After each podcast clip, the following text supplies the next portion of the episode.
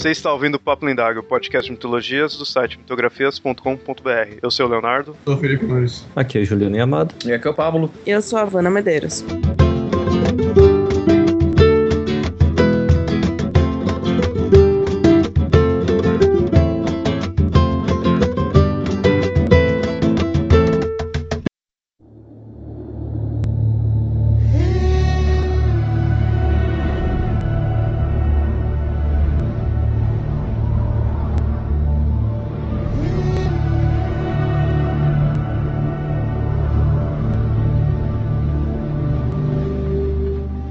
Herói se define pelos desafios do qual enfrenta e suas escolhas diante disso. Mas às vezes tais desafios estão além do que um único herói poderia ultrapassar. Os Argonautas é o grupo mais clássico de heróis, mas não parou por eles. E nesse episódio de Caminhos do Herói do Papo Lendário, vamos falar dos atuais grupos heróicos que temos nas séries de TV.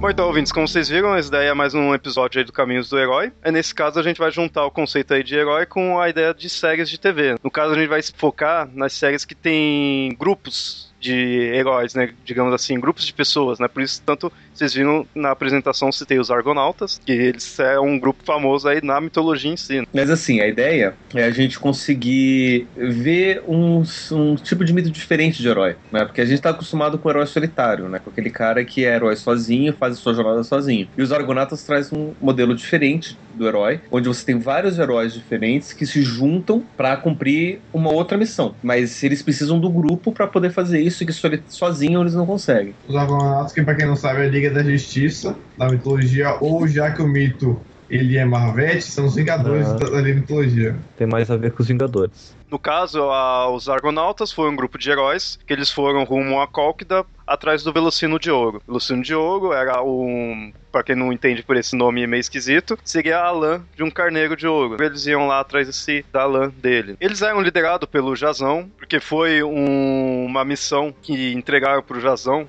Basicamente, o Jason ele precisava provar que ele tinha direito ao trono da Tessália e colocar essa, esse desafio impossível. Porque tem um monte de obstáculo até chegar no Velocino de Ouro. E ele sabia que sozinho ele não ia conseguir fazer. Então ele chamou vários heróis pra ajudar ele a, a chegar até lá. E, e o que marca bastante essa questão dos Argonautas como um grupo, que são vários heróis, mas não são qualquer assim herói, tipo, tudo igual. Cada um tinha meio que uma função, cada um tinha uma coisa que destacava eles dentro do próprio grupo. A gente tinha o Orfeu, que tinha o dom da música, tudo, até ele serviu para quando eles passaram perto das sereias. Cada um tinha meio que uma função. Isso que a gente vai comparar bastante com os das séries, a questão de cada um ter um personagem ter uma função ali dentro do grupo. Diferente, por exemplo, do que a gente tá acostumado com nos tokusatsus, onde você vê cinco caras que a única diferença que tem são, é a cor do, do colante que eles usam, mas de resto eles são iguais, que eles tudo luta e faz tudo igual. Até a coreografia. Fotografia, tudo, né? Até as, as que deviam ser gurias são homens, mas tudo bem.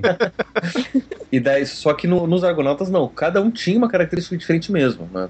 Tinha o Hércules, que era o fortão do grupo, que ele que tinha que dar porrada, e era ele que ia na frente. O, o Orfeu, ele tinha um dom do canto, a ponto de poder encantar até mesmo os deuses com a música dele. E quando eles tiveram que passar pelo canto das sereias, o mesmo lugar onde o Ulisses passou, e ele pediu pra prender ele no mastro da- do, do barco, pra ele saber quando pra alguém saber quando, quando passaram por lá, o Orfeu ele conseguiu cantar mais bonito do que as- o canto das sereias. Então o pessoal do, do navio do Argos, por isso Argonautas, não ficou seduzido pelo canto das sereias. Ficou seduzido pelo canto dele, né? Aí todo mundo foi agarrar ele.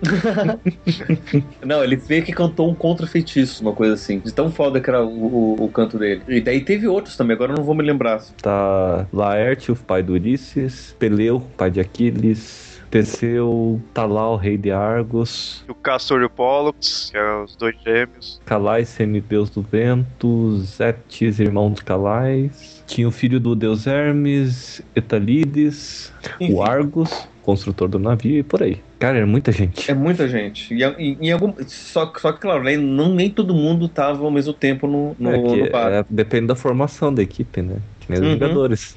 Depende, é, depende do roteirista. Agora ele tá falando do, de séries aí, depende da temporada. Eles Da tavam- É, temporada. trocou o produtor executivo no meio da história, né? Bem por aí. Então você tem cada um desses com sua característica diferente acabou trazendo uma importância diferente para a equipe como um todo e para fazer com que eles conseguissem chegar até o Velocino de Ouro e cumprir a sua missão, né? E eu acho que na mitologia, eu fiquei tentando quebrar minha cabeça, pelo menos na mitologia grega é o único grupo desses, de- desse, desse estilo que, que se forma. Você tem na- nas histórias da, da, da Guerra de Troia, Eu ia falar da Guerra de Troia juntos. mas é, mas é diferente, é É diferente. diferente, eu tô ligado. Porque lá, tipo, vamos lá pra guerra, todo mundo foi pra guerra. Não foi feito, formado um grupo com um único objetivo. Lá era, era um grupo que era vários guerreiros que tava ali, por ser uma guerra mesmo. Não era um grupo de aventureiros como você vê no do caso dos Argonautas, né? Que se reuniram por uma missão. E na, e na, e na Ilíada, inclusive, o, o Homero conta, né, que cada um tinha um objetivo diferente. Teve um que lá foi pra conquistar, outro foi pra pegar não sei o que, outro foi pra fazer isso, outro foi pra, pra fazer aquilo. Então não era um, um grupo unificado com o mesmo objetivo, com uma liderança única, né, diferente do, do- dos Argonautas. Tá, mas ainda realmente é a mesma coisa de formação dos Vingadores. É um objetivo único. É igual, Uhum. igual. Tudo igual.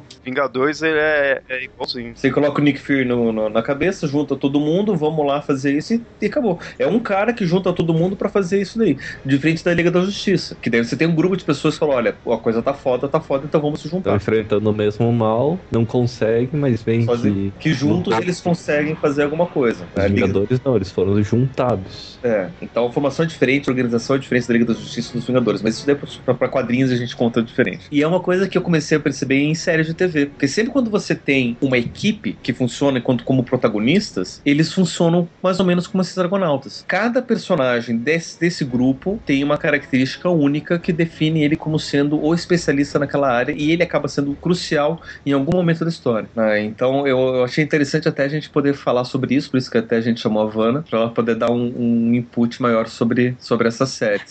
É, não, é interessante o que você falou, porque é, faz sentido essa coisa de, de um grupo formado para atingir determinado objetivo e cada um tem uma, uma qualidade especial, porque quase sempre nessas séries a gente vai dar alguns exemplos de séries médicas, investigativas e, e alguns tipos de, de roteiro específico. Os personagens, eles têm características muito diferentes e isso não prejudica o, o- a composição final ou o- atingir o objetivo final. Pelo contrário, né? Isso ajuda e faz com que todos eles, é, cada um tenha uma, uma participação na missão geral, digamos assim, e que empurre a história da série pra frente também. Um complementa o outro. Exatamente, mesmo que a personalidade deles pareça muito divergente.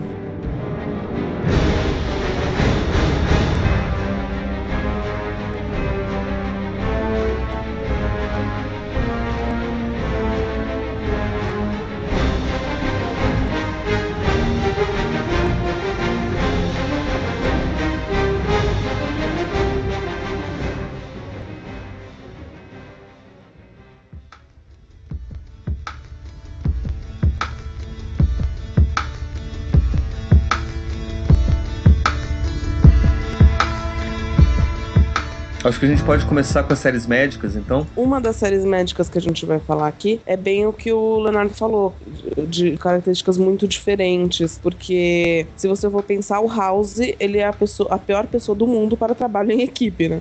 Mas E ele acaba precisando disso- do, da equipe pra poder fazer o trabalho dele. Sim, sim. E no, no House isso é muito forte, porque tem até uma- um, um pedaço da série em que ele acaba ficando sem equipe, Uhum. em que ele sofre muito com isso e, e ele chama, não sei se vocês lembram disso, Lembro. não vou lembrar a temporada agora, ele chama o faxineiro É. pra fazer parte da equipe dele, porque ele não consegue, consegue ser sozinho, ele precisa debater com alguém. É, é, Já tá virando Scrubs. Scrubs. é quase isso, quase o janitor lá. E acho que em coisa médica a gente também pode ver talvez essa coisa de cada um, tipo, especializado numa coisa, digamos, de uma forma mais literal. Tipo, já que é médico, um é mais voltado em tal coisa, outro conhece, tem o conhecimento de outra área. Ah, com certeza. E daí É. a gente pode falar já do- dos personagens, né? Falar principalmente do líder da equipe, né? Quem que montou a equipe? Que é o Gregory House, Uhum. que ele foi contratado pela amiga dele, que também é médica, que é coordenadora do, do hospital Curry. Princeton, é, CUD, né? Do, do Princeton Uhum. Praiseboro, que parece é um hospital que não existe, né? Então não adianta procurar, vocês não vão encontrar. É um hospital fictício Fictício. universitário em Nova Jersey. É bom lembrar, porque eu não posso ir nesse hospital, que a gente vai com uma gripe e é, descobre uma doença rara. você vai com uma gripe e você sai com lupus, né? Nunca é lupus. Verdade. Nunca é lupus. Mas E- é, e a- é, o interessante é que ele, a própria Curry, ela sabe que ele é uma merda de pessoa, né? Ela contrata ele sabendo que ele vai dar trabalho, que ele não tem todas as características para o trabalho em grupo médico usual, assim, mas ele é o melhor médico do mundo e ponto final. Então, ele é o, o líder lá de- da equipe do departamento de diagnósticos, tanto que a série no original chama House MD, que é o departamento de diagnósticos do É. Na verdade, MD é Medical Doctor. é, Medical Título- Department, não, Não, é? é, é- é- MD é o nome, é o título que se dá pra qualquer médico. Ah, olha só, eu achei que era Medical Department. né? Então, é que, é que- que nem PHD, que é o doutor em filosofia, o Ah, MD é o tá. doutor em medicina. Ele monta a equipe dele, né? E ele acaba montando a equipe dele com especialistas em diferentes áreas. O Foreman é neurologista, né? Uhum. A Cameron, deixa eu lembrar agora. A Cameron é, car... É infectologista, Isso, infectologista, o Chase cirurgião. e cirurgião, e essa equipe básica que, com que a série começa. E o Depois House,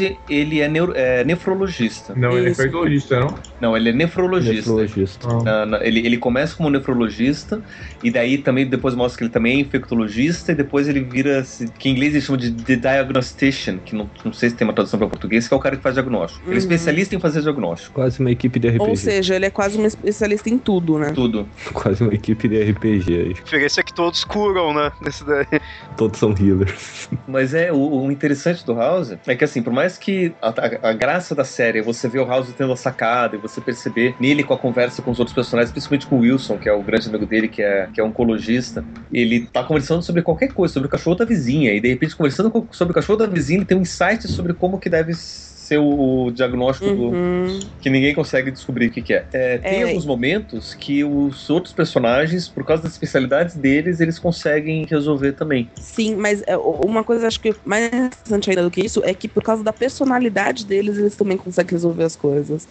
Tem vários casos em que o House não seria capaz de resolver sozinho, porque precisa de uma ligação maior É com o verdade. paciente. É. Às vezes o paciente tá mentindo, que ele sempre fala, né? Todo mundo mente. Uhum. E aí o paciente chega lá e tá mentindo por algum motivo muito sensível, sabe? Muito pessoal. Que ele não vai conseguir se ligar com o paciente, ganhar a confi- confiança do paciente ao ponto de que ele se abra com ele, né? Então, é, ele sempre tenta ir pelo lado do invadir a casa dele, Uhum. fazer toda, toda aquela pesquisa ilegal por fora e tal. Dá choque E na própria cabeça. Essas coisas. É, É. por aí. E, e eu acho que no- nas primeiras temporadas é uma coisa interessante da participação da Cameron, que é a mais sensível dos, dos quatro e a que mais acaba se ligando com alguns personagens. O House até critica ela muito por causa disso, mas no final é isso que faz dela uma médica um pouco diferente. E daí o que acontece? Mesmo no House tem outros personagens que aparecem no meio da história, né? Porque daí sai a, a, Cameron primeiro a sair, e O, o Chase vai junto, porque eles estão namorando na época. é, ele toma as dores e vai junto. O Foreman É já tava. É, o, o Foreman também, acho que ele, ele. Se ele não fosse demitido, ele já teria saído, porque já tava assustado com a coisa de se transformar muito em House.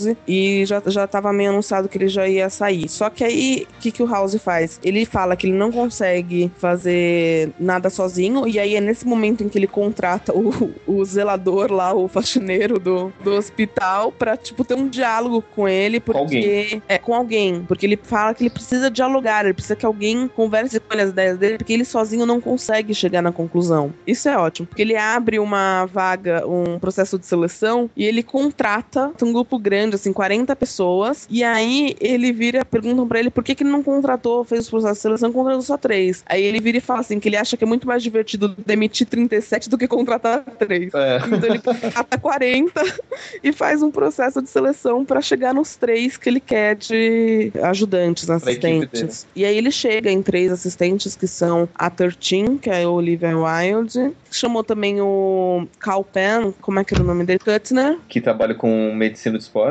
E o Taub, que é o cirurgião plástico, Ah, ganha rios narigudo. de dinheiro. É, exatamente, o baixinho careca narigudo. Que é cirurgião plástico, a coisa mais estranha. É, o desprivilegiado esteticamente, que é o cirurgião Mas é plástico. por isso que ele virou cirurgião plástico.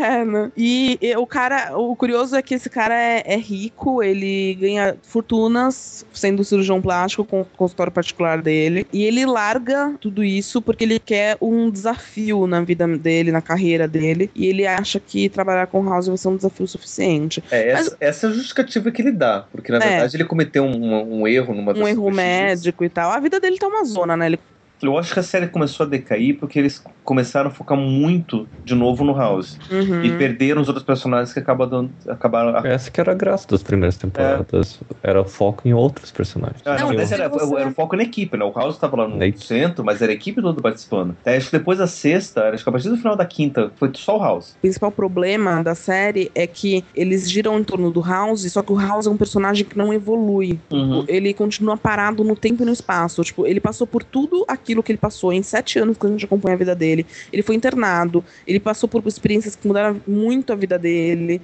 Ele passou por toda essa experiência agora do relacionamento com a Curry na sétima temporada. E no final, quando ele termina com a Curry, você percebe que ele continua sendo o mesmo imbecil babaca de sempre, sabe? O, personagem dele não moveu um milímetro sequer em relação à primeira temporada. E isso que é meio, meio chato, assim. Mas é é legal a gente perceber que, como o Pablo falou, quando eles param de focar na equipe, nessa coisa de cada um com uma habilidade ou um gênio, uma personalidade que ajude eles a chegarem ao objetivo e começam a focar só na pessoa, o interesse da série se perde um pouco. Mas não é a única série médica, né? A gente tem um monte de outros exemplos que a gente pode citar. É, entre eles, eu pensei na mais famosa de todas, pelo menos pra minha geração, que é IAR. Muito boa, uma série que durou 15 anos. É, na verdade, assim, existe uma, uma pequena diferença entre IAR e Grey's Anatomy, por exemplo, ou House. Uhum. É, a, a geração de séries médicas de House e Grey's Anatomy, ela inaugurou um- uma nova fase no sentido de que passa não a ser sob- não é uma série médica sobre medicina propriamente dita. É uma série médica sobre os médicos. Então, Grey's Anatomy principalmente, né? Em Grey's, Anatomy a gente percebe bem isso. ER pra mim é o para séries médicas o que tipo Lei e Ordem foi de advogado, assim, porque eu não conhecia nada coisa médica antes de ER. E depois que veio aí eu vi um monte assim, né? Eu fui conhecer e Lei e Ordem também, que era de tribunal e também não conhecia nada antes, né? E foi os que ouvia sempre falar o nome, né? Tudo que ficou famoso pra caramba, né? Foi para mim, pelo menos, né, do meu conhecimento foi o ponto inicial desse tipo de série. É bem isso que você falou, mas o movimento é o seguinte: é IAR é, chegando, é, consolidando muito o gênero de série médica. É, Já, o série médica existe desde os anos 60, mas é, eram séries muito pontuais, não era um movimento tão grande. E aí nos anos 90 vem IAR que consolida muito e faz um puta de um sucesso, assim. Durou quantas É, temporadas? Foram quantos 15. anos? 15, né? Foram 15 anos no ar. Nos últimos anos já não fazia, não era o, o sucesso estrondoso, porque obviamente tinha muitos outros programas com quem dividir atenção, né? Mas fez um puta de um sucesso, lançou é, para um mercado mais mundial, digamos assim, um dos maiores atores que a gente tem hoje, que é o George Clooney, é, que ele fazia o Doug Ross, né? O pediatra lá. E em área era muito mais essa coisa das especialidades mesmo, né? Trabalhavam num pronto-socorro de Chicago, Chicago County Hospital. É, e cada um tinha uma especialidade mesmo para tratar das, das dos casos que chegavam. Era uma coisa. A série era bem dinâmica, era, é, não era assim um caso por semana, geralmente tinham três casos, cada um pegava alguma coisa. Eles Né? falavam um pouco da vida pessoal deles, mas não chegava a ser a novela que é Grey's Anatomy, por exemplo. Uhum. Que nem no caso do House, o House que seria meio que tipo o líder ali da equipe. Do IR, quem que seria? Não era diferente porque o foco não tá na equipe, o foco tá no hospital. Tanto é que tem personagens que saíram, depois voltaram, tem Exatamente. personagens que participaram um tempo e depois foram embora. Eu acho que não tem ninguém que começou na primeira temporada que ficou até a última temporada. Não. Acho que de séries médicas é, é, já deu pra ter uma É. ideia. Só vou falar, só vou falar só um, um minutinho de Grey's Anatomy, Uhum. porque em Grey's Anatomy é um pouco mais novela. Eu não gosto de usar essa palavra porque eu, eu me ofendo de falarem que eu assisto uma novela e Grey's Anatomy é incrível, então por favor. Mas, Mas- ah, diga então que é uma série de menininha. Ah, É, Anatomy. Tá. Nossa, Olha, não o Moreira- o, o Moreira que faz o spin-off lá comigo, ele ia brigar com você e falar que não é uma série de menininha, é uma série de pessoas sensíveis, tá? em outras palavras, menininhas. Em outras palavras, menininha. Ele, porque ele assiste Grey's Anatomy também. O Grey's, ele é uma, uma, é, uma evolução, é, não no sentido de que seja melhor, mas é uma evolução no, no sistema de encarar o roteiro de séries médicas. Vem IAR, consolida, mas fala muito mais de medicina. Vem House, começa a falar sobre médicos. E vem Grey's Anatomy mais ou menos na mesma época, pra falar sobre a- mais ainda a vida pessoal dos médicos. Então é aquela história da série médica que não fala de medicina. Eles, é, cada um deles é, tem uma especialidade, mas aí relacionada à personalidade. E eles, é, os internos, eles chegam, a série começa no primeiro dia deles como internos no Seattle Gracie Hospital. E eles, a partir daí, precisam é, viver aquela vida louca de estudante de medicina é, no maior hospital, dos, é, hospital escola dos Estados Unidos, tentando superar um ao outro o tempo todo e ao mesmo tempo serem amigos, né? Porque eles estão numa cidade nova que eles só conhecem eles mesmos, né? Então fica aquele grupinho e o legal é que cada um tem uma personalidade muito diferente. É uma das principais personagens da série é a Sandra, a Cristina, que é interpretada pela Sandra Oh, que é a tipo CDF maluca nerd que não para de decorar todos os, os termos, que estuda que nem uma louca, porque ela é obcecada com carreira, ela quer ser a melhor sempre, assim. E a outra já é aquela menina mais romântica que, tipo, quer ter uma carreira, mas é, não abre mão da vida pessoal dela e tal. Tem, tem todos os, os tipos de pessoa ali no meio, mas o interessante é que ao longo da série eles vão também se especializando na- nas áreas da medicina. Cada um vai se interessando por uma área diferente. E agora, na sétima temporada, eles já são residentes, já estão quase para se formar médicos mesmo. E você vê muito bem como eles amadureceram e como as personalidades deles se distinguiram ali no meio. Eu acho interessante, você falou uma coisa do Grey's Anatomy que eu nunca tinha percebido. Quando começou a nova série médica, não sei o que, eu queria assistir pra ver qual que era. Eu assisti, acho que uns três ou quatro episódios eu me cansei da, da dinâmica Uhum. de mulherzinha, que é só Uhum. choro pra cá, reclamação pra lá, falou, tá aí, cadê a medicina? Que não, não é bom, não, não Uhum. vi. Mas uma coisa que me chama a atenção que você falou da, da personalidade com a especialidade é que a ortopedista Hum. do hospital, aquela mulher grande, forte, durona, É. que precisa ser assim, porque a, a especialidade dela requer que ela seja forte pra poder lidar com os traumas e com. Uhum. A Kelly. É, e, e a personalidade dela também é assim, tanto que ela dá patada em todo mundo que chega perto dela. É, é bem engraçado isso. Os próprios é, médicos, chefes deles, né? Porque eles têm os- lá os, os chefes que já são médicos do hospital, também tem essa diferença de personalidade. Tem o, o cara brigão, que é o Alex. Tem a menina que é a Izzy, que ela é a menina de origem mais simples, assim, que, tipo, tem, teve que trabalhar um monte pra fazer a faculdade, só agora que tá podendo se dedicar ao estudo mesmo, porque não, não tinha como estudar antes. Tinha- Tem, tem, assim, cada um tem um, um tipo diferente, e ao longo da série também esses atores vão saindo, vão Uhum. entrando novos e vão, é, vão complementando, assim. É, é bem interessante. É, como o Pablo falou, quem tá ouvindo, é série de mulherzinha, tá? Eu Uhum. admito.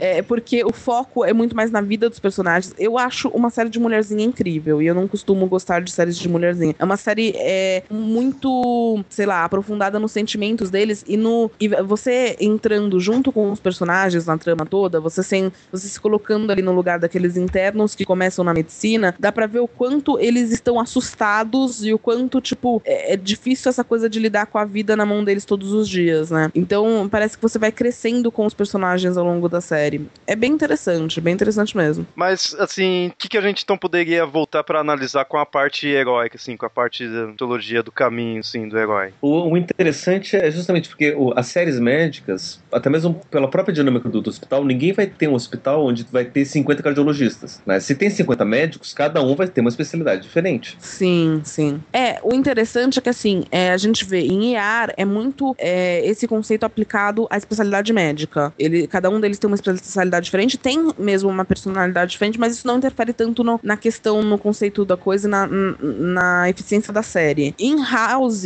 já é cada um com uma especialidade diferente pra ajudar o protagonista que precisa dessa diversidade, precisa é, dessa ajuda de todos pra chegar na missão final, que é descobrir a doença e tratar a doença, né? Já que eles são uma equipe de diagnóstico. Em Grey's Anatomy é um misto muito forte das duas coisas. É cada um com uma especialidade diferente, cada um com uma personalidade diferente pra ajudar eles em duas missões diferentes. Que a primeira é se formar e ser o melhor médico possível, e a segunda é mais pessoal, é tipo uma missão de vida quase. Cada um com seu problema, cada um com sua, su- sua cruz, digamos assim. A personalidade personagem principal, ela tem um. Isso vai ser explorado mais pra frente, melhor, mas ela tem um, problema seríssimo com a mãe dela, que é, nunca se deu bem com ela, e hoje a mãe dela era. Hoje, na, é, na época da série, a mãe dela ela tinha Alzheimer. E aí ela sofre com essa coisa de, tipo, querer resolver todas as questões pessoais com a mãe dela, mas não poder porque a mãe dela não tá mais lá. E cada um deles com, com esse problema diferente, meio que resolvendo isso e cada um se ajudando. Então é legal, tipo, ver esse paralelo das duas missões, assim. No Grey's Anatomy eles ainda estão se formando, seria? É, É- isso. No Grey's que- Anatomy, eles são internos. É que nos Estados Unidos é diferente a dinâmica da medicina do que, do que aqui, né? Mas então talvez por isso que acabe focando bastante na personalidade, não só na função ali, né? Porque eles ainda não, não é aquele tipo do House que os caras já conhecem bastante do, da área em si que Sim, trabalha. sim.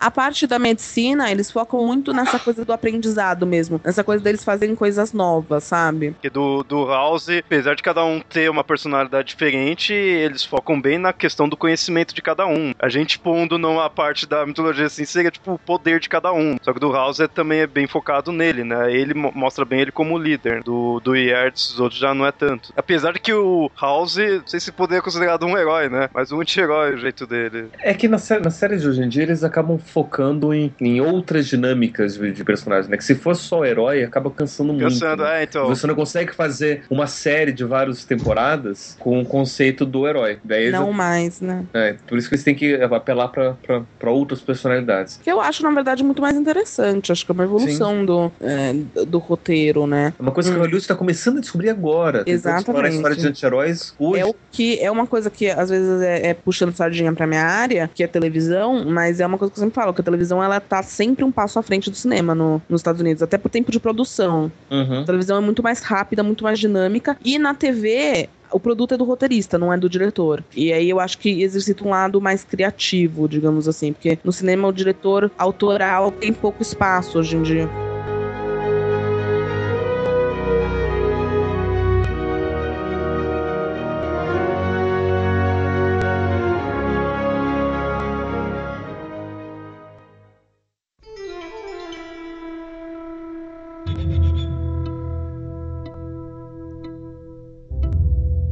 Bom, então essas foram as séries médicas que a gente falou aí, analisando a questão dos grupos, cada um tendo uma especialidade ali médica. E agora a gente vai passar para um outro tipo aí que também continua sendo a parte de grupo, mas as séries investigativas. Que a ideia das séries investigativas é que também, pra você poder. Você, aqui você tem dois tipos de, de séries inve- investigativas. Aquelas que você tem um detetive, que é o Monk, por exemplo, que é um cara que resolve tudo sozinho. Que é o vo- gênio da série, né? É. E você tem outro que é uma equipe que tenta resolver as coisas como equipe. E eles precisam da equipe toda para poder fazer isso. Talvez o, o mais os mais conhecidos são os CSIs, né? Que é- tem toda uma equipe e a equipe toda tenta resolver um caso juntos. O CSI, ele é o grande responsável pelo boom de séries investigativas, porque é, do mesmo jeito que eu falei agora que House é a série mais, mais assistida do mundo, uh, CSI foi até dois anos atrás. Então, é aquela coisa que, que a gente tava falando, né? É comércio, é dinheiro, e eles não querem perder dinheiro. Então,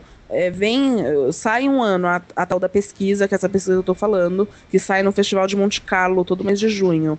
Se essa, sai essa pesquisa dizendo qual é a série mais assistida do mundo, sai House, por exemplo. No ano seguinte, você pode apostar que vai ter um boom de série médica. Porque, tipo, ah, eles não vão pensar, ai, olha, o pessoal gosta do Glory. Não, é, olha, o público está querendo assistir séries médicas. O público está interessado em ver séries desse gênero. Vamos aproveitar e preencher esse filão, digamos Tanto assim. que quando o York fez essa- esse, esse sucesso, saiu uma Uhum. série, um monte de série médica na época. O Chicago Hope saiu, Chicago saiu, Hope. Saiu um monte de outras coisas. E aí o CSI seria o que o IR foi, só que da parte de série de investigação. Série investigativa, com Uhum. certeza. A- Aí, além dele, tipo, gerar o boom, ele ajudou, porque dele veio outros CSIs também. E não é Bem. toda série que tem dois spin-offs.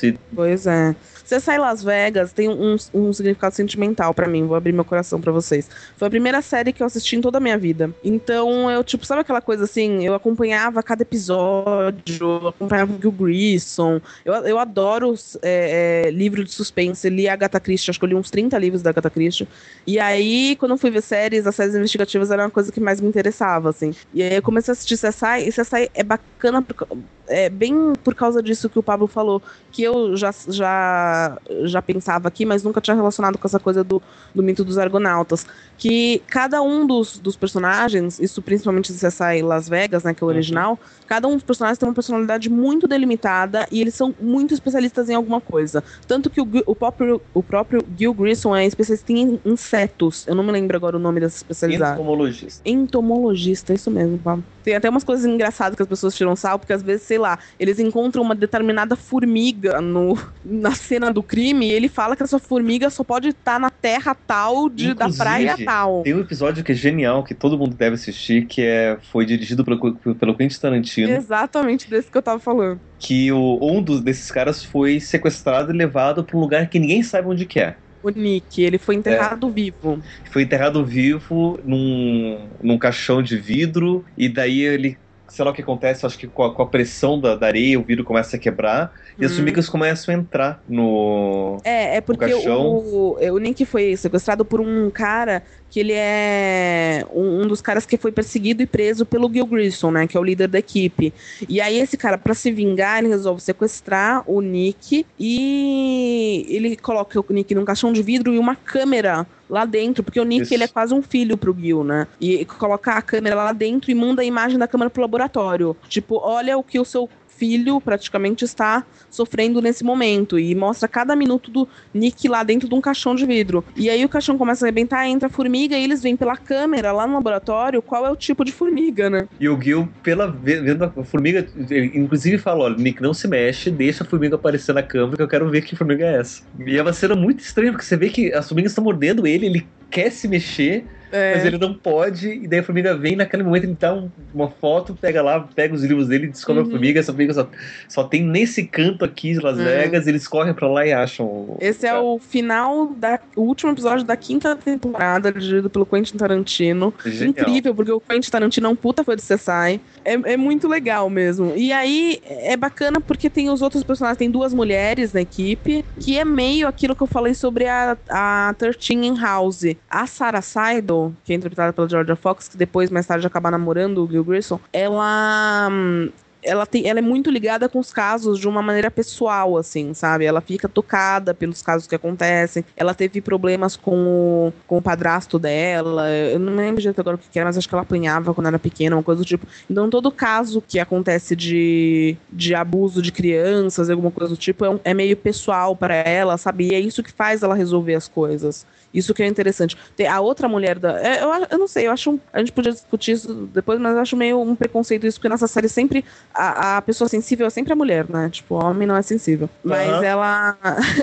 não é? E, e, porque a outra personagem, a Catherine, também, ela tem uma filha pequena, uma filha que, quando começa a série, acho que ela deve ter uns 7 anos, e todo caso que envolve criança, essa mulher fica perturbada. Mas é interessante pra dinâmica da série mesmo, porque como envolve criança, ela se torna um pouco. O caso se torna um pouco pessoal para ela, e às vezes até o Grissom passa o caso para ela, porque sabe disso, e ela vai atrás com mais é, é, força, com, com mais interesse, e acaba resolvendo isso mais rápido. Mas e do CSI tem essa questão de cada um ter uma função, assim, uma especialidade também? Teria? Então, o, o Gil Grissom é esse entomologista, né, Pablo? Ah, e os outros personagens, é que na verdade CSI é um laboratório de investigação criminal. Os personagens, eles não são propriamente detetives investigadores, eles são cientistas. E eles vão descobrindo todas as pistas dentro de uma cena do crime. Então, é, ele é esse entomologista, a Sarah Seidel, ela é ela fez curso com ele, com o Gil Grissom, ela, de entomologia, mas ela é cientista. O Nick e o Warwick já são policiais, detetives mesmo. Uhum. Que fizeram um curso em ciência forense, estão lá, mas eles são mesmo policiais. É, aí tem o, o chefe digamos assim, da polícia que tá com eles também, que aí ele não é nada cientista. Uhum. O papel dele é fazer os interrogatórios, fazer. Ser policial mesmo. Ser o policial da história mesmo. Uh, e aí cada um deles vai, então, é, agindo conforme a, a sua especialidade. É bem, bem interessante. Eu acho que as primeiras nove temporadas de CSI valem bem a pena. As primeiras, principalmente, as primeiras três ou quatro. Mas é, é, é diferente porque ali o, o foco é no laboratório e você, e você não consegue ver que cada um é um especialista em alguma coisa. Tanto é que às vezes um começa, daí outro substitui, porque o, Uhum. aquele um tem uma coisa pessoal pra fazer, enfim, tem, tem dinâmicas ali, mas não, você não tem. Então O esse não seria um foco nessa diferença. Não, não, deles não é. O que você tem dessas especialidades, tem outra série investigativa que foge um pouco do, do CSIs, né? Porque daí quando saiu o CSI, saiu um monte de séries que nem isso, né? Inclusive saiu um NCIS, que é o Sim. Naval Crime Investigation Team, que quando eu vi isso daí, eu falei, não, puta que pariu. É, depois de um bom tempo que eu achei que, que eu percebi que não era nada do CSI, porque com essa sigla também eu ficava Parece, perdidão. É. Mas eu vou dar uma má notícia pra você, Pablo, porque é Ah. a série mais assistida dos Estados Unidos. Eu sei, eu sei, eu cheguei, a, eu cheguei a assistir alguns episódios e vi, não, até que é legal. Uhum. É. Não, é porque em NCS eles misturam um pouco de humor com a coisa. Tem muito essa coisa do, do da especialidade em NCS. Tem a, a técnica também. de laboratório, a investigadora, a especialista em interrogatório. Tem todo, toda essa coisa das especialidades, assim. Mas é, é bem o que você falou, seguindo a linha CSI. E, e Bones, é. Tem muita, muita, muita série. Tem. tem, até uma série chamada Close to Home, que acho que durou Sim. uma temporada, que eu achava super interessante, é, que era sobre uma sobre uma investigação, tipo uma delegacia de bairro, assim, sobre coisas que aconteciam ali no, no bairro deles. Era, era, era, na verdade, era de uma série de, de tribunal esse Close to Home. Ah, é verdade, era tribunal. É mesmo. que eu comecei a criar mais raiva de séries de, de tribunal e do pensamento americano por causa dela. Eu, acha- eu adorava assistir Close Home, só que eu criei Uhum. raiva por uma questão pessoal. Porque eu achei que eles. porque pra, pra mim eles são muito, muito moralistas, sabe? E Close Home mostrava esse moralismo idiota, do tipo, ah não, porque vamos nos vingar e as pessoas têm que ser presas. Daí mostrou o episódio, ah não, mas depois de 15 anos ele foi solto, mas não pode, porque isso não é justiça, porque o cara tem que ser preso pra vida eterna. É gente, verdade. isso não. Vocês estão confundindo justiça com vingança, gente. Ele já foi preso, cumpriu a pena dele. Ele saiu porque a lei permitiu que ele saísse. Você, Você já aceitar. assistiu. Ah, você já enfim. assistiu Boston Legal, Pablo? Sim, Boston Legal é Então, genial. Boston genial. Legal é genial. Não sei se você assistiu um dos episódios de Boston Legal em que eles é, ajudam um cara que ele foi condenado injustamente por estupro. Hum, Que o, ele, ele tinha transado, ele era adolescente, tinha transado com a namorada dele e a namorada dele ficou com medo do pai descobrir e acusou ele de estupro. uhum. E ele foi condenado injustamente, passou praticamente a vida na cadeia. Quando ele sai, ele a- o bairro onde ele mora não quer aceitar ele, porque lá nos Estados Unidos tem aquele negócio de cadastro de predador sexual, né? Sei Sim. lá, é crime sexual. E aí a- o lugar onde ele mora não quer aceitar ele, e aí o pessoal lá de Boston Legal abre uma ação e tenta processar essas pessoas, tenta processar o empregador que não quis dar o emprego pra ele, tenta fazer de tudo por ele. Quando eles finalmente conseguem ganhar a ação, no dia seguinte eles recebem um telefonema dizendo que ele foi morto, espancado naquele mesmo bairro por pessoas que, tipo, eles não, nunca vão achar, sabe? Uhum. Moradores lá mesmo. É bem Uhum. interessante. Enfim, mas da- dentro dessas séries investigativas, uma que eu acho muito interessante, principalmente porque ela tem essa característica da, da, da equipe sendo construída, e da construção da equipe e o foco na equipe, é o The Closer, que em português o SBT traduziu como investigação criminal. Nossa, super, tipo, todos eles são investigação criminal, meu querido. Pois é. É Silvio Santos fazendo o título, vai querer o quê?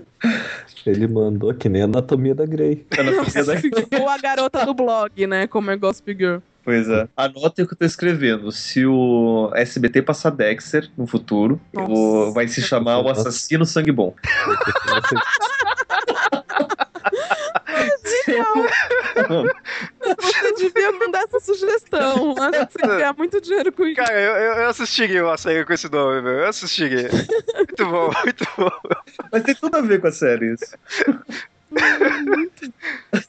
Qual que seria O a Clo- história do The Close aí? O, a The? Closer, basicamente assim, a- o nome da série, The Closer, é por causa da personagem principal que é interpretada pela Cara Sedgwick, que a personagem é a Brenda Lee Johnson, que ela é a, a chefona lá, o- Uhum. não sei qual é o título que eles dão em português, mas ela, acho que é a delegada-chefe, Brenda Lee Johnson, que ela foi contratada para formar uma equipe, uma equipe para dar do conta dos homicídios ou dos crimes prioritários, né? E, e tanto que eles fazem uma piada em cima disso, porque quando eles, eles acabam de criar a equipe e contratam ela, em inglês o nome da equipe é Prior, Priority Murder Squad, como se fosse esquadrão de homicídio prioritário. E quando eles vão receber o papel timbrado, eles percebem que esse, esse nome forma a sigla PMS, que em inglês é o nosso TPM.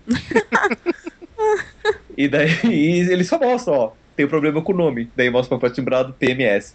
Porra, né? que na tradução não ficou legal. Porque a ideia é o seguinte: eles são da equipe da polícia de Los Angeles, e em Los Angeles tem muito crime que acontece com tudo, só que tem alguns crimes específicos que a mídia cai em cima. São com atores, diretores, políticos. E eles não não tem como dar conta de todos os outros crimes que acontecem, mas esses crimes que a mídia eles massacram a polícia. Né? Então eles contrataram a, a Brenda Lee Johnson, que ela era interrogadora da CIA em Atlanta, só que aconteceu um problema lá pessoal na vida dela, ela teve que sair de lá e daí foi contratada pelo amigo dele, dela, que é o, o Pope. Que é o. Quem, qual ator que faz o Pope é o J.K. Simmons. Ai, ótimo. brilhante o, o- a atuação dele. Mas e daí ele contrata a para formar essa equipe de, de crimes prioritários. E daí eles acabam escolhendo policiais que se destacam em diferentes é, departamentos dentro, dentro da polícia, né, com diferentes especialidades. Daí você tem o, o Tenente Gabriel, que ele é mais burocrata, ele tem mestrado em, em política, em ciências políticas e tal, então ele conhece bem a, a dinâmica da, da, da prefeitura, do governo, e,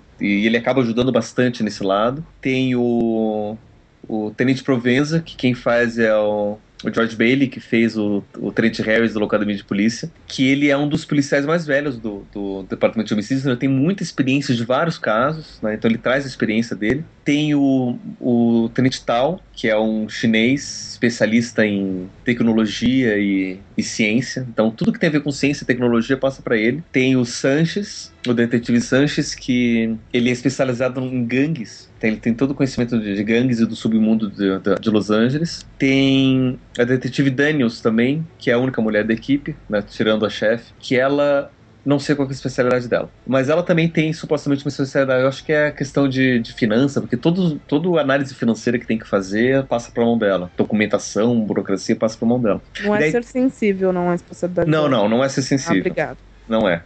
Muito, muito pelo contrário, às vezes ela consegue ser bem grossa. Né? Então, assim, cada um desses tem uma especialidade diferente e é justamente esse, esse, essas diferenças que a equipe foi formada por pessoas diferentes para dar conta dos casos de, de forma rápida. Então esse seria já o foco mesmo, da, nesse caso dessa série, é essa diferenciação. Exatamente. Então, assim, É, o o interessante também é que a, a Brenda, ela é chamada pra fazer o. Pra participar aí desse. formar essa equipe, exatamente porque ela é conhecida como, tipo, The Closer, que seria a fechadora de casos, Uhum. digamos assim. Nenhum caso fica aberto na mão, fica aberto na mão dela. Ela sempre é, ela é muito eficiente, ela consegue fechar todo caso que chega até uhum. ela. e é por isso que a série se chama The Closer. Uhum. né, por causa da personagem dela. E a série gira em torno disso, né? De, de casos que chegam, que são prioritários, então eles acabam brigando com o departamento de homicídio, porque daí chegam, o departamento de homicídio chega para assumir o, o determinado caso. Daí não, esse caso é um homicídio prioritário porque é um ator, ou um- alguém de Hollywood, ou um político.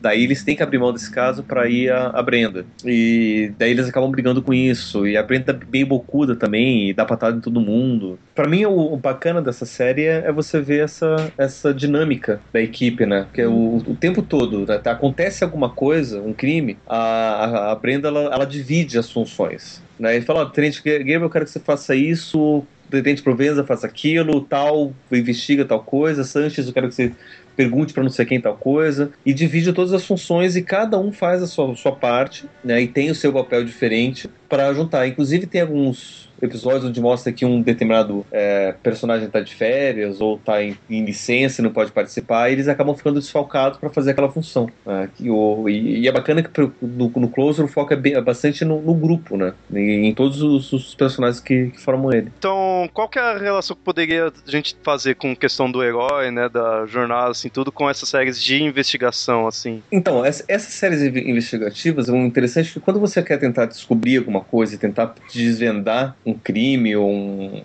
ou qualquer coisa por diversos ângulos, é sempre interessante você ter diversas especialidades. É claro que a série investigativa, por série investigativa, você pode ter o formato que você quiser, desde aquele investigador so- solitário, que até MacGyver era um desses, até esses que é o, o, grupo inteiro. Você tem os CSIs, que inclusive tem alguns episódios de crossovers entre os diferentes CSIs. Né? A ideia é justamente você ver o, as, os diferentes tipos de personagem, cada um com sua diferente vida, com seus próprios caminhos, com sua própria jornada, tendo que trabalhar junto para poder chegar no objetivo comum.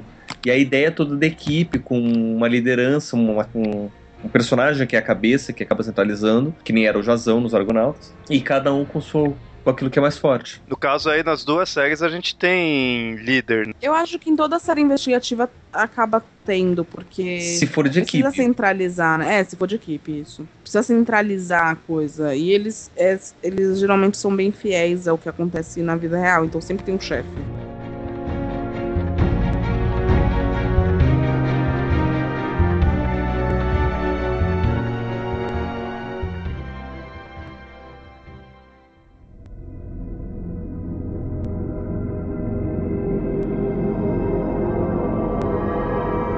Gente vai no terceiro grupo aí de séries que a gente definiu. Foi meio que as séries que sobrou assim, mas eu acho que daria pra definir como as séries fails. é, por aí. Não, não, não, não, calma, calma. É bem feio. Sou... É que falaram por algum motivo. É, né? então. Ou pelo menos algumas com final feio, final feio. Não, calma, é. porque eu sou uma grande fã de Lost, inclusive do final. É, enfim. A, a, ideia dessas séries, a ideia dessas séries é conseguir. É que assim, tudo começou com Lost, hum. que criou um conceito de série diferente, e várias outras séries surgiram em torno desse mesmo conceito, que é uma ideia de um grupo, então, também vários personagens que eles tentam fazer alguma coisa juntos, né? Eu não sei bem como definir isso daí, né? Porque daí você tem Lost que são um monte de gente que cai numa ilha e eles têm que sair de lá. É todo mundo com, com algo em comum. É, mas assim, falar que todo mundo tem algo em comum é até free. Se você se lembra, a propaganda do, do, do free, é... o cigarro free era isso daí. É. Mas. Ah, é... digamos que a gente reuniu as séries fantásticas, pode ser assim? É, é pode ser. Fantasia. As séries de fantasia que. É, te, Trabalha com esse, mesmo, esse conceito. mesmo conceito. Isso. isso. Que daí o que a gente conseguiu pensar foi Lost, né? Que são vários, várias pessoas presas numa ilha que eles têm que sair de lá. Heroes, que são várias pessoas que têm poderes de super-heróis. E que por ser um episódio de Camisa do Herói não poderia não falar, já que é de heróis mesmo. E outra que eu pensei foi, foi Flash Forward também, que é um, uma equipe do FBI que tenta descobrir por que, que as pessoas, o mundo inteiro parou durante 108 For 400. Tem For 400 também, que são várias pessoas que se descobrem que têm poderes mágicos e... A habilidade do Joseph Fiennes em Flash Forward era má atuação. era conseguir disfarçar tão bem o que ele estava sentindo que ninguém mais conseguia saber. É isso. Não, gente, não é tão mal assim. Mas enfim, é, essas séries são diferentes um pouco de outras séries fantásticas, que nem você tem Supernatural, que também é uma série muito boa. Ah, só sim. que Supernatural o foco é só nos dois, os irmãos. Uhum. Né? Você não tem equipe. Daí você tem Fringe também, que é outra série muito boa. Porque Talvez. É que, é que não Fringe tem é- uma equipe tão grande, mas as- os, os personagens são bem especializados, assim. São, mas, mas você acaba tendo um foco muito grande. Ah, tá. Não tem, não tem uma é missão equipe. específica, um objetivo único, é isso? É, não, eles têm objetivo, né? Tanto que chamam, ó, tem ó, Fringe, a divisão Fringe e tal, mas o, o, o foco é- é- acaba não sendo a equipe. Ah, tá. É, não o o grupo. é mais o Nos objetivo. ev- o, é, o foco da série acaba sendo nos eventos. É nesse caso, essas séries aí que a gente estaria falando, vocês acham que teria aquela questão, que nem a gente falou na parte do, das séries médicas investigativas, de cada um ter uma coisa específica, assim, algo de destaque? Ou não? Porque quem ou não, elas têm já o, o mistério delas que também já chama atenção, tipo Lost, tipo Flash Forward, aquele, o, a sinopse do acontecimento em si, para chamar atenção. Flash Forward é o que o Pablo falou, né? A equipe que vai investigar, a equipe do FBI que vai investigar o mistério inicial, que é a humanidade ter apagado durante 2 minutos e 17 segundos. Esse é o grande questão de chamar atenção no início, mas aí depois, será que cada um teria, ou cada personagem teria seu quê, assim, próprio? Eles, ah, eu acho que eles foram aprofundando, sim, os personagens do, do tipo, é, cada personagem é, é, tendo um, uma personalidade, um motivo, um motivo não, é, uma especialidade, digamos assim, e uma razão pessoal também. Isso eu achei Uhum. interessante. O personagem do, do, do- como é que chama o cara que eu critiquei agora? Ah, meu Deus. O, o, o Joseph, Joseph? Fiennes, isso. O personagem dele tinha aquela. é, é, era o meio que o líder, né? Tinha aquela coisa do líder da equipe. É, tinha um personagem que era japonês da equipe, não me lembro agora o nome do ator, que ele. Mas ele fez o, o Sulo do novo filme do Star Trek. É, ele mesmo. E aí ele, ele era o cara, na- durante a visão dele, ele não viu nada. Então ele descobre que daqui a seis meses ele vai estar morto.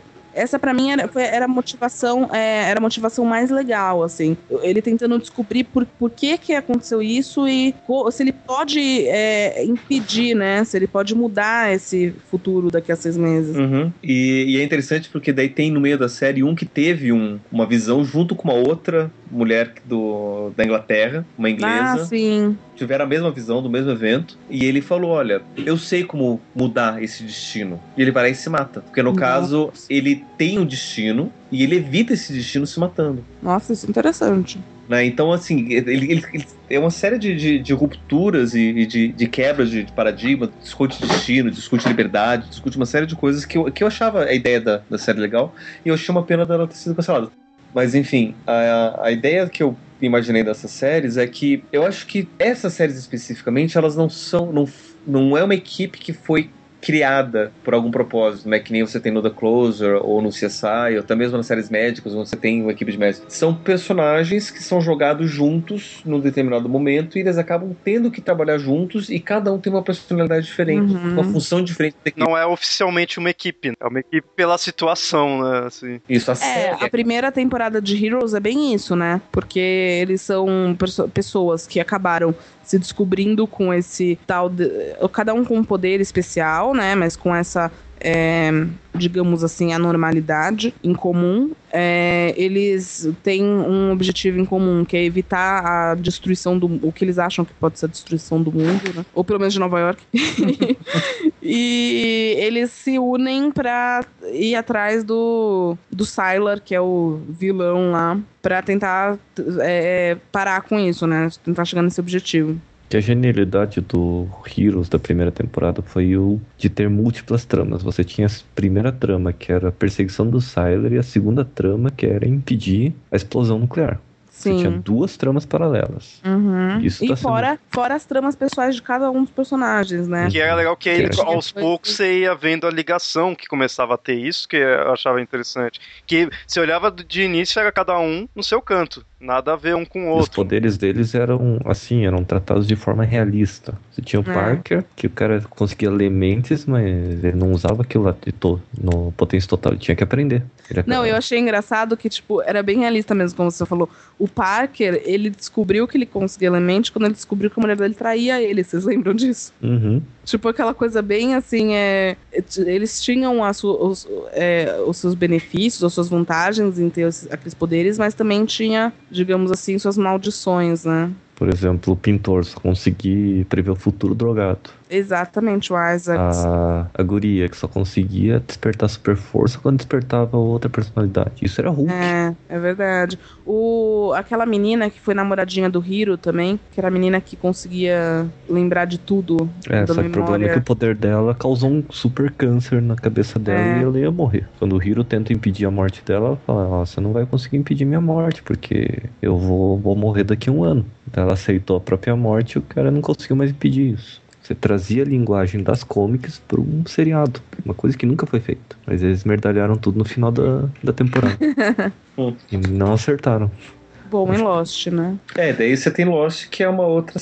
que eles acabam. Você tem várias perso- personalidades diferentes Uhum. na ilha e eles acabam tendo que sobreviver juntos, né? Que no, no Lost você também tem o papel do líder, que acaba sendo dado pro médico, Sim. que é o Jack Shepard, e daí você tem os outros. Os, os outros personagens com que características é, diferentes. que é, se você observar, o, o Jack, por ser um médico, ele é o personagem mais necessário naquele momento pro grupo. Uhum. Então ele acaba, e, co- e pela própria personalidade dele mesmo, ele acaba aceitando esse papel de líder, né? Digamos assim. Sim. E tem todos os, os personagens com cada um dos- das suas histórias de vida, suas personalidades, como pessoas, né, comuns que, tipo, não tem nada é, em comum a não ser estar dentro de um mesmo avião, pelo menos aparentemente, né? Depois a gente vai descobrindo que não é bem assim, mas não tem nada em comum a não ser estar dentro de um mesmo avião que vai decidir ir para Los Angeles e ter caído com esse avião.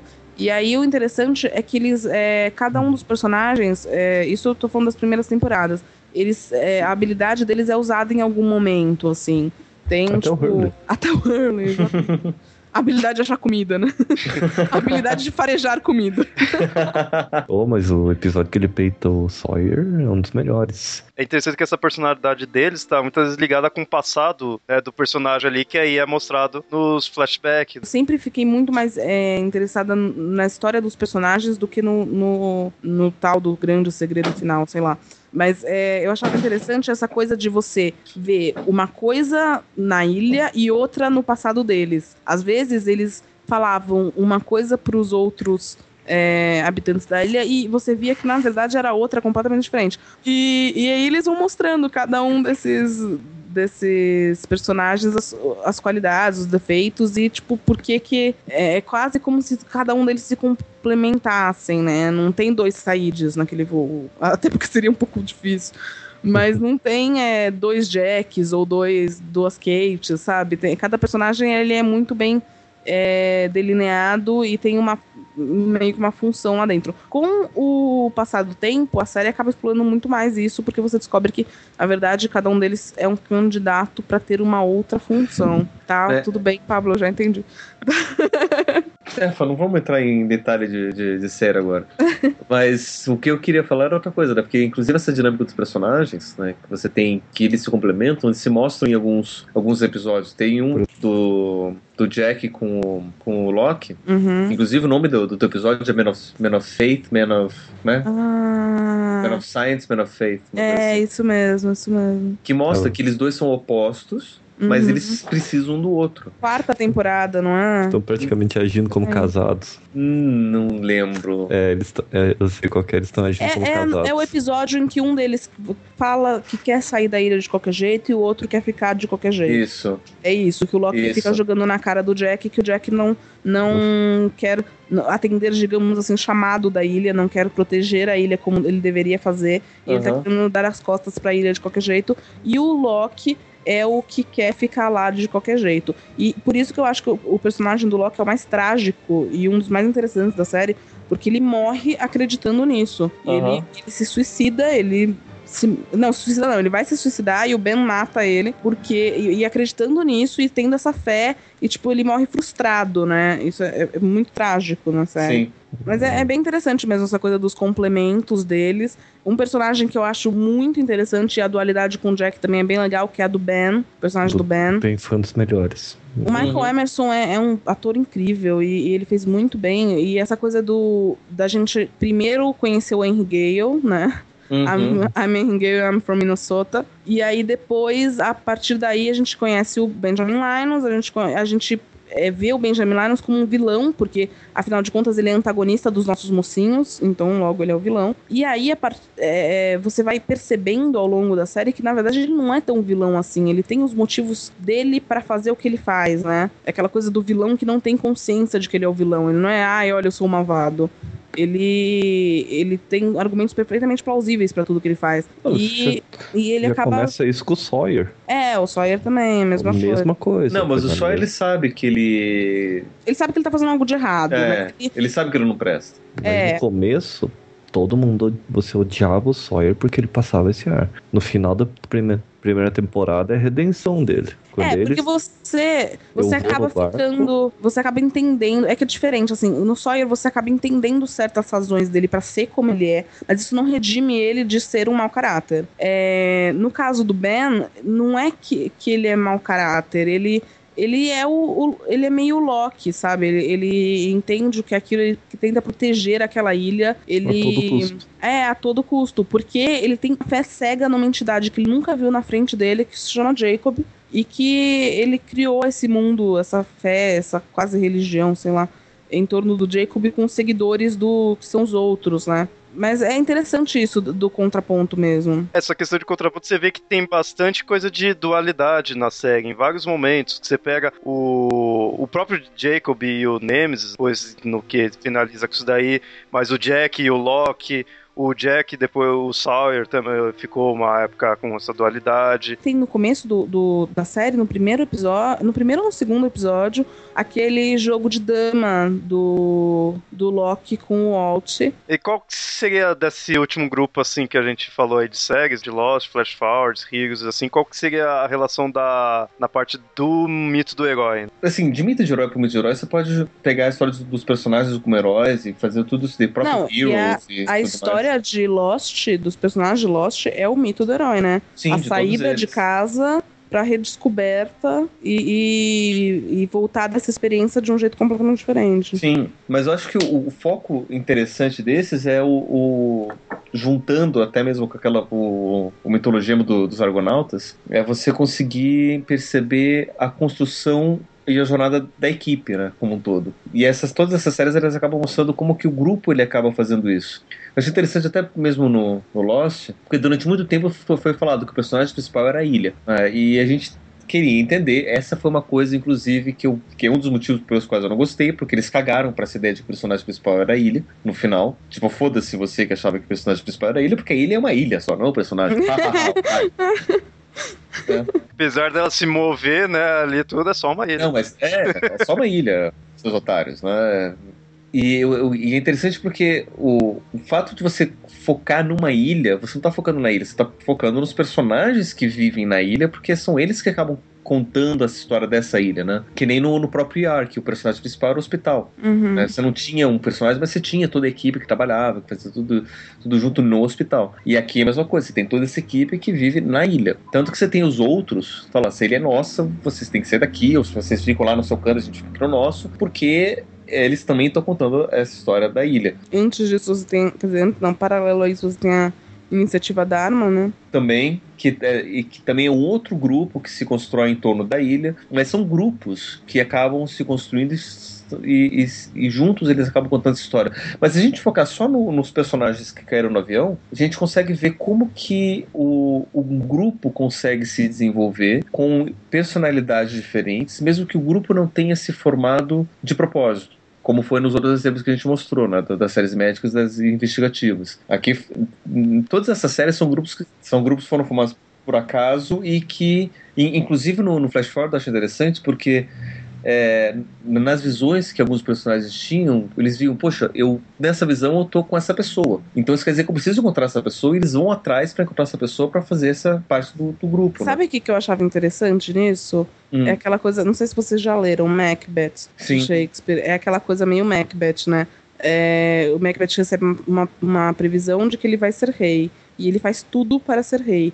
Será que se ele não tivesse recebido essa previsão, ele seria rei? Tipo, essa, é, é bem essa coisa de flash forward, né? Aham. Eles viram o, o cara lá, a menina, eu lembro do- da esposa do Joseph Fiennes, que ela vê ela com outro cara, que não. Não lembro se é marido ou namorado. É o marido, é, o marido dela. Então, quer dizer que ou ela vai trair o marido dela daqui a seis meses, ou ela vai ter terminado com o marido dela e vai estar com outro cara. Só que, tipo, ela começa a prestar atenção. Então, nesse cara, tipo, ele, ela conhece ele, é o pai de um paciente dela, mas ela começa a dar muito mais atenção pra ele porque ela viu ele no, no flash forward dela, né? Se ela não tivesse visto isso, será que ela teria dado tanta atenção assim? É meio Uhum. isso. Mas aí você tem todos esses, esses personagens que se juntam e que eles precisam trabalhar juntos por qualquer motivo. Inclusive, esse personagem que era o namorado da ex-esposa do, do Joseph Fiennes, ele acaba trabalhando junto com o próprio Joseph Fiennes porque eles um é cientista, o outro é investigador do, do FBI Uhum. e eles acabam tendo que trabalhar juntos por mais que eles se odeiem, né? E, e é interessante, é toda essa dinâmica que, que se dá por esses diferentes acasos, mas é interessante ver como todo o, o grupo ele acaba se saindo por essas diferentes personalidades, eles estão tendo que trabalhar juntos. Só que eu, eu acabo também vendo um, um meio termo na questão assim, nas outras séries que a gente tinha falado, nas médicas e investigativa, como já falou, é oficialmente um grupo. Então você vê aquela questão, cada um uma especialidade, cada um uma personalidade, beleza. Nessas da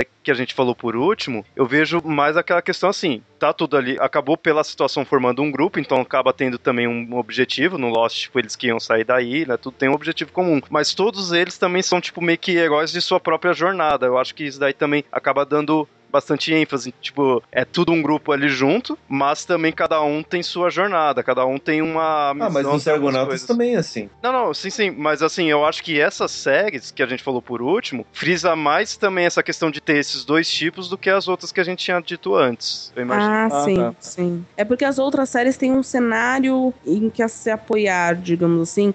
É um cenário mais profissional. As outras você vê lugar. realmente como um grupo e pronto. Essas você tem essas duas coisas. É uma coisa meio que no ambiente profissional você também é, anula um pouco do seu lado pessoal e vira o profissional. Então, por mais que eles mostrem o lado pessoal, não tem tanto foco na trajetória ou jornada, né? Já que a gente tá falando de herói, na jornada individual de cada um, né? Ne- Nessas últimas séries já tem um foco maior na jornada individual. Que nem, que nem ele falou, dos Argonautas também era assim. Cada um ali era um herói tem suas aventuras próprias. Você pega o, Uhum. é, das, nos mitos de cada um. E nessas séries, assim, eu acho que acaba sendo também isso. Cada um tem sua jornada própria, bem especificada, assim, com bastante ênfase. E também tem a jornada junto com o grupo.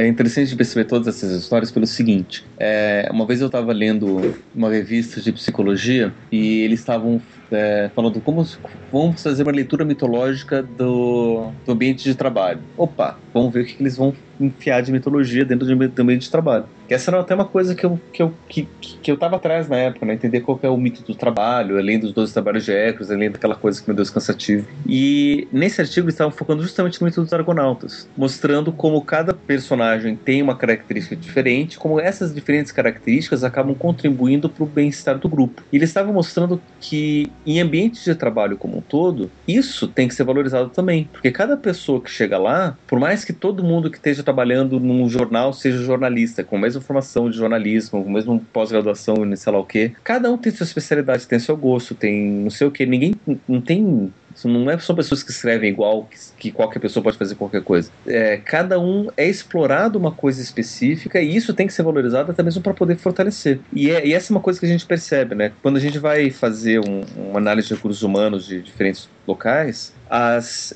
os ambientes de trabalho que conseguem valorizar a individualidade a favor do grupo se dão melhor do que aquelas que tentam homogeneizar todo mundo. É, isso é interessante que você percebe até. Eu não, não entendo muito de RH, nem nunca trabalhei com isso, mas é. Você percebe na hora em que, tipo, vão contra fazer contratações, né? Eu trabalho, você deu o exemplo de jornalista, eu trabalho numa redação que toda vez que vai contratar alguém, tenta contratar alguém que não tenha o perfil de quem já está lá, né? Uhum. Tenta, sei lá, como eu trabalho num portal de entretenimento, tem várias editorias, então, sei lá, já tem gente suficiente de séries, o que nunca tem, porque eu tenho muito trabalho, mas tudo bem. Então, já tem gente suficiente de séries, então vamos contratar alguém que entenda de estilo, moda ou coisa do tipo. Já Uhum. tem gente de moda suficiente, vamos contratar alguém que entenda de, sei lá, televisão brasileira, novelas, programação e tal. É, e aí, assim por diante, né? E isso tem que ser valorizado bastante para você conseguir ter uma, uma riqueza e, e- e conseguir utilizar essa valorização das diferenças para o fortalecimento do grupo. Né? E, e é muito engraçado. É um, um- um dos grandes problemas de equipes de trabalho é que eles tentam homogeneizar, eles tentam fazer que todo mundo seja igual, que se comporte igual, que use uniforme, que escreva do mesmo estilo, que faça tudo igualzinho.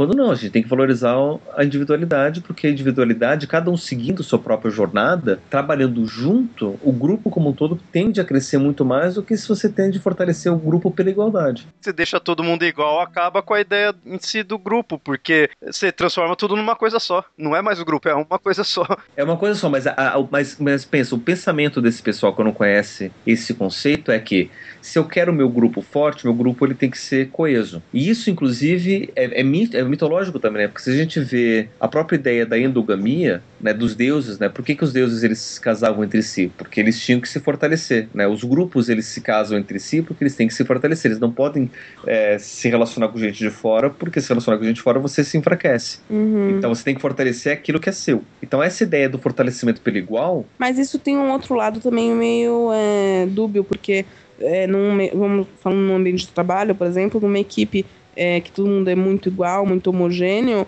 você também nunca vai superar os pontos fracos que essas Sim, pessoas têm, não, né? É, tá, eu, não, eu, não, eu não tô defendendo Claro, essa claro, a igualdade. entendi. Estou mostrando que existe uma a lógica por trás dessa, da igualdade, que é você Uhum. fortalecer aquilo que você já tem. Aquela coisa, time que tá vencendo não se mexe, então já tá vencendo, vamos manter do mesmo jeito para poder vencer para sempre. E daí acaba, acaba ficando problemático porque essas equipes, elas não são famílias que elas têm que se manter em si mesmas e acabou. Né? Não são grupinhos, fã-clubes que têm que se, se manter assim. Elas têm que enfrentar problemas, têm que enfrentar dificuldades.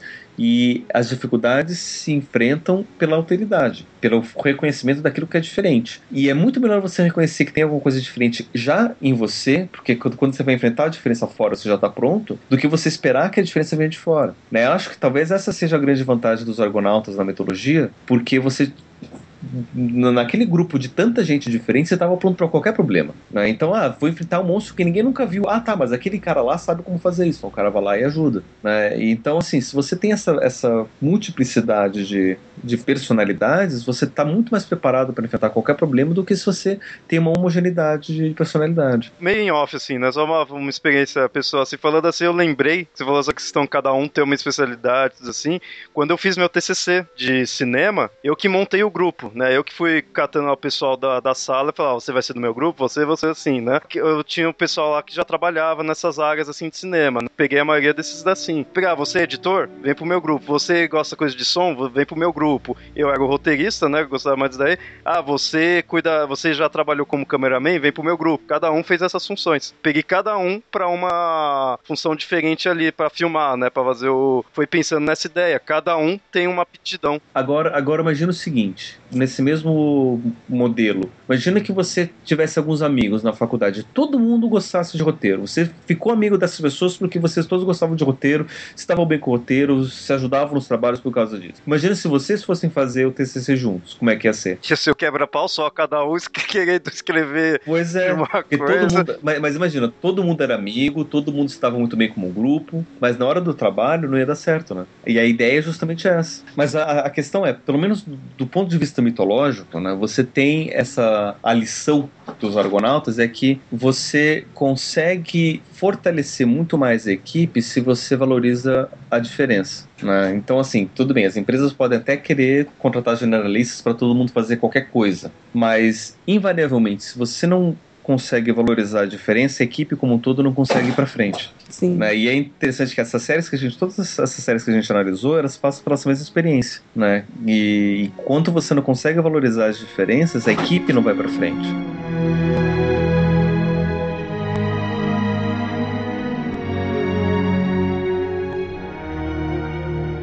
Bom, nesse episódio aí, pra gente ser, falar de séries, tudo aí mais, a gente chamou a Havana, né? Então, faz seu jabá. aí. Bom, gente, obrigada. Obrigada pelo convite. É, eu faço parte lá da equipe do podcast Spin-Off, que na verdade são duas pessoas agora. que é a grande equipe do podcast Spin-Off, que sou eu e o Eduardo Moreira. O podcast é www.spinoff.com.br. A gente fala de séries de TV no geral, assim. Eu tenho um, um site pessoal que é o www.spoilercotidiano.com.br, que aí é mais uma visão pessoal minha e críticas é, série de TV. E eu falo de algum um pouquinho de outras coisas também, literatura, cinema, um pouquinho de cada coisa. E o meu Twitter, que é o arroba Medeiros. Obrigada pelo convite, gente. Desculpa se eu falei demais, porque eu me empolgo. Aqui todo mundo se empolga. Menos o Felipe Nunes que deve estar dormindo porque a gente não falou de Glee. E é um grupo. A gente já fez um episódio. É verdade, criou um grupo. Mas assim, não sei se eles têm exatamente muitas qualidades, mas. a gente já fez um episódio de Glee, Felipe. Então, se você estiver ouvindo agora, acesse lá o spin-off, Momento Jabá 2, né? Acesse lá o spin-off que a gente já fez um episódio sobre séries musicais de Glee. Uhum. Dia depois de sair esse episódio, vai estar lá o comentário aí do Felipe. Não é? Então a gente que agradece, velho. Obrigadão aí.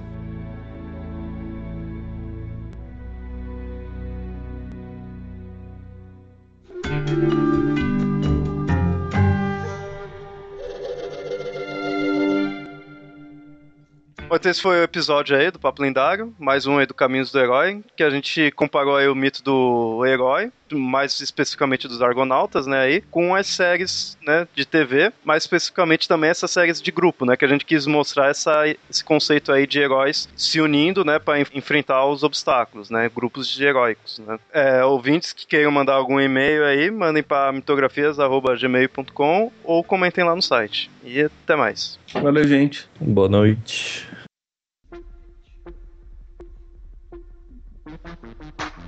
Mm. Thank you.